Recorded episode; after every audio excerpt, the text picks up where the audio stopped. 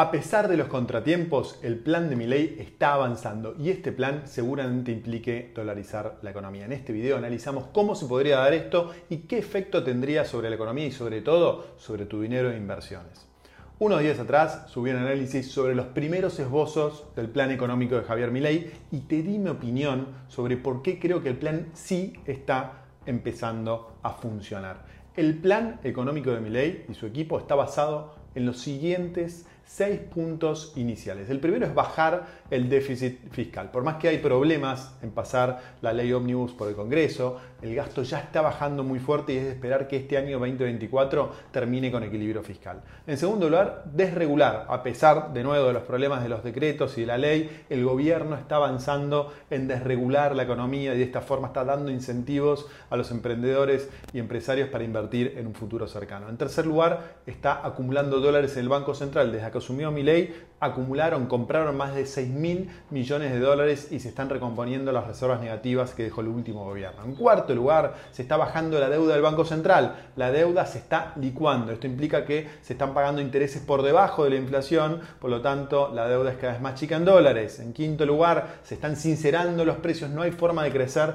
sin precios libres. La primera parte del plan implica que los precios se vayan liberando para que lleguen a sus precios libres y de equilibrio. Y en sexto lugar, se está controlando el incremento de la inflación. Todo, este proceso se está dando sin caer en hiperinflación. Se espera que la inflación en enero esté por debajo que la inflación de diciembre y eso es una buena noticia. Entonces, estos seis elementos están avanzando en forma caótica, con mucha pelea en el Congreso y en la justicia, con marchas, con contramarchas, pero el rumbo marcado por el presidente está claro y es muy probable que durante los próximos meses este plan siga avanzando y gradualmente se siga profundizando.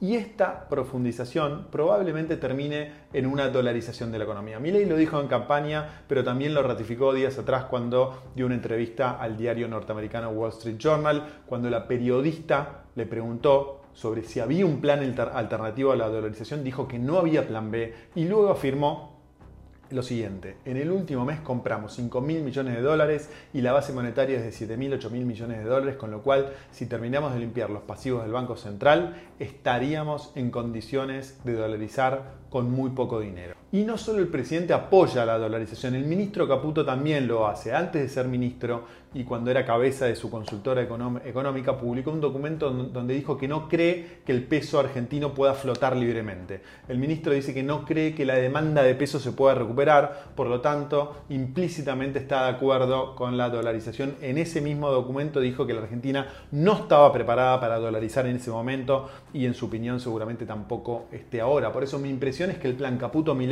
Hoy está recorriendo el camino de preparar el terreno para poder dolarizar en un futuro cercano, a fin de este año, más tardar a principios del año que viene, Milei podría lanzar su plan de dolarización y a partir de esto liquidaría la inflación de cuajo de un día para el otro de una forma muy, pero muy rápida. Seguramente esa sea, opuesta, sea su opuesta para llegar a las elecciones legislativas del año que viene, de fin del año que viene, con una inflación de un solo dígito y con reactivación económica. Esto le permitiría tener un triunfo electoral, ganar legisladores en el Congreso y de esa forma lanzar reformas estructurales más ambiciosas que puedan consolidar su rumbo.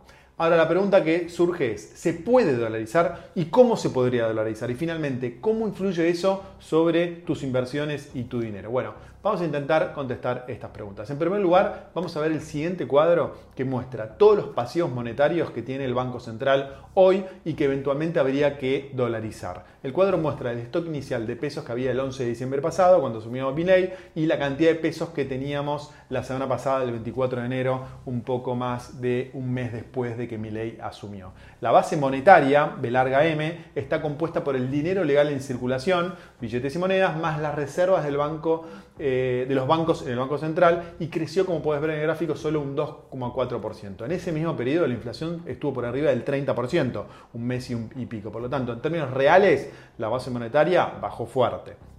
Y los pasivos remunerados, monetarios numerados del Banco Central, los podemos ver en la columna que dice cuasi fiscal. Aumentaron casi un 30% durante el mismo periodo de tiempo y hoy están en 28 billones de pesos. Todo esto completaría un total de 38 billones de pesos de pasivos del Banco Central o alrededor de 38 mil millones de dólares más o menos. Todo esto habría que convertirlo a dólares si queremos dolarizar. Lo segundo que tendríamos que convertir a dólares son los pesos que las personas y las empresas tienen depositados en los bancos tanto en cuentas corrientes como en caja de ahorro como en plazos fijos. Hoy esto equivale a 67 billones de pesos, de los cuales 14 billones, billones están en cuentas corrientes, 26 billones en caja de ahorro y 23 millones en billones en plazos fijos. Esto sería alrededor de 67 mil millones de dólares adicionales si los queremos convertir de pesos a dólares. Entonces, el primer análisis nos dice que hoy necesitaríamos alrededor de 100 mil millones de dólares para dolarizar si queremos cambiar todos estos pesos por dólares, ya que las reservas del Banco Central hoy están en torno a los 25 mil millones de dólares en términos brutos. Como mínimo nos faltarían 75 mil millones de dólares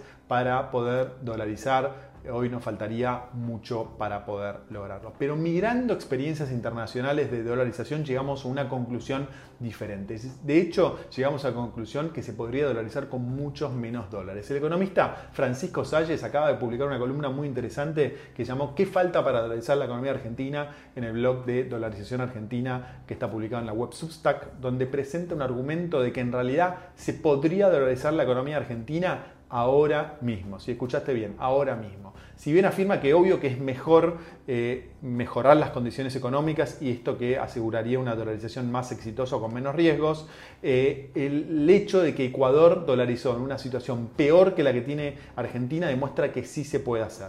Y la realidad es que al final de cuentas solo se necesitan dólares para convertir los pesos en circulación, es decir, para canjear los billetes en pesos por billetes en dólares. Y eso hoy no son más de 7 mil millones de dólares, cifras que el Banco Central pronto tendrá en sus arcas. El resto del dinero a convertir en pesos a dólares se convierte con un simple asiento contable. Por ejemplo, los 28 millones, billones de pesos en el Banco Central tienen como pasivos remunerados. De un día para el otro los podés convertir a dólares al tipo de cambio del día con un asiento contable. Lo mismo con todos los depósitos bancarios, que son 67 billones de pesos, que se convierten de un día para el otro a dólares con un eh, simple asiento bancario. Y a partir de ese momento ya dolarizaste la economía argentina en un instante. Por supuesto que los críticos de la dolarización no están de acuerdo con este argumento. Ellos afirman, ellos afirman que esto es imposible. ¿Por qué? Porque luego de hacer esto, las empresas y personas se acercarían a los bancos y pedirían retirar esos dólares en instantes, disparando una corrida bancaria que quebraría a todo el sistema financiero en pocos días. Pero Salles afirma lo contrario. Él dice que cuando se anuncia la dolarización se produce un shock de confianza que incrementaría la confianza de las personas en el sistema financiero. Por lo tanto, que estas personas no solo no retirarían los dólares de los bancos, sino mucho mejor empezarían a depositar dólares en el sistema. Así lo explica Salles en su columna.